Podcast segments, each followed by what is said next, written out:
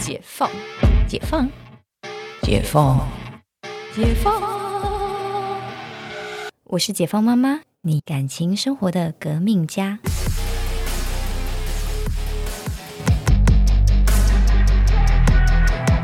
然后呢，在六到十二岁，就是小学的时候，那孩子是很敏感，然后得失心很重的时候。嗯，然后其实这是常常看到父母吵架，你看小孩呃，很多父母很离异的时间，其实都是在小学，孩子的小学，真的，因为你会觉得，就是如果如果说就是两爸妈吵架，会不会是如果我不在了，他们就不会吵架了？嗯嗯，就会有这种负面情绪，然后把这些归因归到自己的身上。对。嗯，所以其实如果说你希望就是孩子这时候就是是很有呃可以人格发展很完全，然后要理解父母相爱，对于这个时候的孩子是非常非常重要的。那当然，如果没办法沟通，那你要给孩子一些社会性的支持，你要你要呃妈妈，你要还是表达对孩自己孩子的爱，而不是只沉浸在跟老公吵架的负面情绪里面。对，因为我我相信啦，就是。呃，因为我身边非常非常多就是单亲家庭的朋友，就是我不晓得，就是也许就是台湾就是离婚率很高，蛮高的啊，现在很惊人。对，所以我我现在是三对有一对离婚嘛？哎，我们之前查的是什么五对？五对吗？五对里面一对，但也许最近又升高。对，我也觉得，嗯嗯，对啊。那我觉得就是嗯，跟跟这跟这些朋友聊。聊过之后的经验是，就是小时候有被好好爱过的小朋友，就基本上啦，基本上就是不管是嗯，当然就是父母离异一定会有很大的影响，嗯，对。可是说如果是被比如说被爸爸带，或是被妈妈带，其实有被好好的照顾，有被好好的爱着，其实是就是你知道父母都很爱你，可是他们因为不适合所以分开，嗯，就有好好的掌握到这个资讯的小朋友，其实。就是其实长大之后，对于就是离婚啊，然后对良性呃，就是对关系，其实是其实是很可以去就是怎么讲理性的面对的。嗯嗯嗯。所以，就是不管在哪一个时期，其实父母就算是不爱对方，吵架也别在孩子面前吵架。嗯嗯。这是对孩子的影响还是蛮深远的。没错。嗯，然后而且也不要忘记，就是对孩子的爱，真的。嗯。然后在十二到十八岁，就是国高中的时期，嗯嗯，孩子开始进入矛盾期，然后再寻找自我，嗯，然后在这个时候，就是爸妈不和，常常会听到那小孩子就很成熟回答说：“那你们就离婚啊。”哦，在那个时候，他们开始会有自主性的想法，会觉得为什么你们要这样子下去？对，对，就是呃，从小学的时候会觉得啊，是不是我离开就好？嗯嗯，然后变成到国高中会觉得说，那你们。不合就离婚，为什么你们要继续？嗯，其实这个是一个呃认知跟情绪上的转变。嗯，你知道可以不要归因在自己身上。嗯嗯嗯，对。然后，而且你也会去理解说，呃，就是就是这个情绪，情绪对于就是这些状态，就是呃，你会试着想要去帮，就孩子会试着想要去帮父母解决。你们离婚这这个问题不就解决了吗？为什么你们还要吵架？对。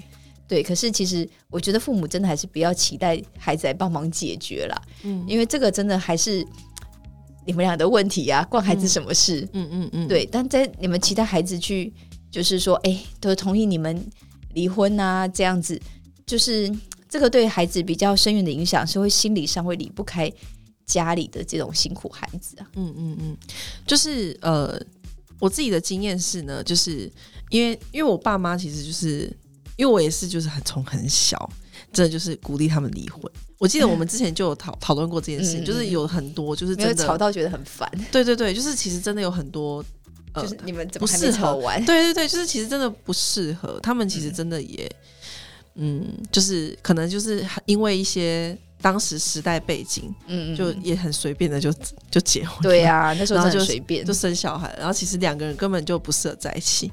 对，然后其实小孩子这个年纪开始啊。然后特别是十二，就是十二到十八岁，然后更更遑论就是未来，就是可能十八岁以上，就是大学，你更呃，你甚至会有一些自己的经济能力，就这个时候你就会觉得说，哎，就是为什么要相磨，就是磨了大半辈子，其实好像就是大家都很不好受这样子，真的，对对对，所以就是呃，这个阶段的这个阶段的小朋友，其实因为一方面也在。呃寻找自己的价值，然后也可能已已经开始谈恋爱，就是也在也在建立自己的关系，嗯对，所以就是会觉得说，就是哎。大人，你们身为大人，就是哎，为什么就是不这么做，不这么做呢？就你们这些大人怎么那么荒谬？对，可是我现在回头回头看，我就是觉得说，就是呃，当然那是一个必经的过程，可是我觉得有时候就是把自己的想法表达出来，这样就够了，就是不要期待说可能去解决那个他们那个世世代恩怨，对，大半辈子的问题，而且他们很多恩怨是你没有办法想象的，对。对对对，真的，嗯，就是其实跟你没什么关系啦，嗯嗯嗯，说白了就是跟你也没什么关系，不要那么不要这么的严肃去看这件事情，嗯嗯嗯，对，就是他们吵架跟你可能有关系，也很大部分跟你没什么关系，嗯，但小朋友真的是要就是慢慢的会认知到这件事情，对，嗯，就是很难，就是因为你看你上一个时期可能就是觉得说，就是怎么好像是因为我。的关系，然后又就是又很脆弱、很敏感，就是其实情绪那些，就是还有就是认知上面，其实没有发展的到很完全，因为你可能就是遇见的人还不够多，然后你可能自己哎也还没谈谈恋爱这种。对啊，所以就是嗯，就是如果父母亲吵架，其实对小朋友的影响会是这些。那其实呃，我们今天会特别聊这个，其实也是因为说，就是当然没有什么不吵架的父母，没有不吵架的夫妻啦，就是一定都就是一年到头有很多事情真的都可以吵。可是就是透过这个题目，就是 maybe 就是大家也可以去反思说，哎，会带给就是小孩子什么影响？然后也许没有小孩的也可以去反思说，哦，就是我我可能是因为当年父母吵架，现在对。我现在的性格有什么样的影响？嗯，没错。那当然，我觉得不管怎么样，就是把自己的状态过好，就是过去的可能成长经验，然后父母的这一些关系，可能都会影响你，而且也很难不影响你。嗯，但是怎么样把这些转换成你的养分，而不是你的负担？嗯，这个是我们大家可以思考的。没错。嗯，好，那这样子大家。有没有想好回家尽量不要跟老公老婆吵架了呢？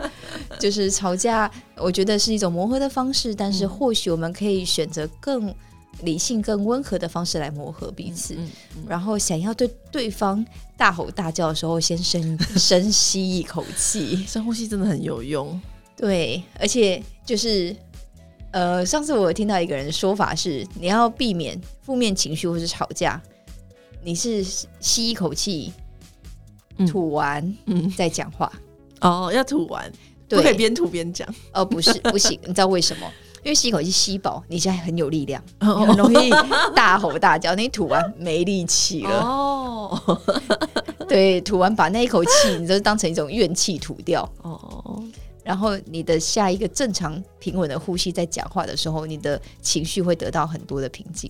哦，可是哎，对方会会感觉到你在吐怨气啊？你可以告诉他，嗯嗯嗯，我真的很不爽，嗯，为什么不说？嗯嗯嗯，对，就是可以说啊，对方知道也 OK 啊，真没有毛病，嗯，真的，对啊，就是也不用说你不开心还要假装开心，也不用这么委屈，对对，但也对，但是呃，你可以不开心，但是呃，让让对方知道你不开心，可是。可是用一个很和平的方式去，嗯嗯，去沟通解决这样子，嗯嗯嗯，了解。对，聊了这么多，我们一起试着当一个，嗯，少吵一点架，对，少吵一点架，或者是理性理性沟通的父母，然后对孩子可以带来一个比较好的深远的影响。那我们这集就先录到这里，希望对你们会有帮助。那我们下次见哦，拜拜，拜。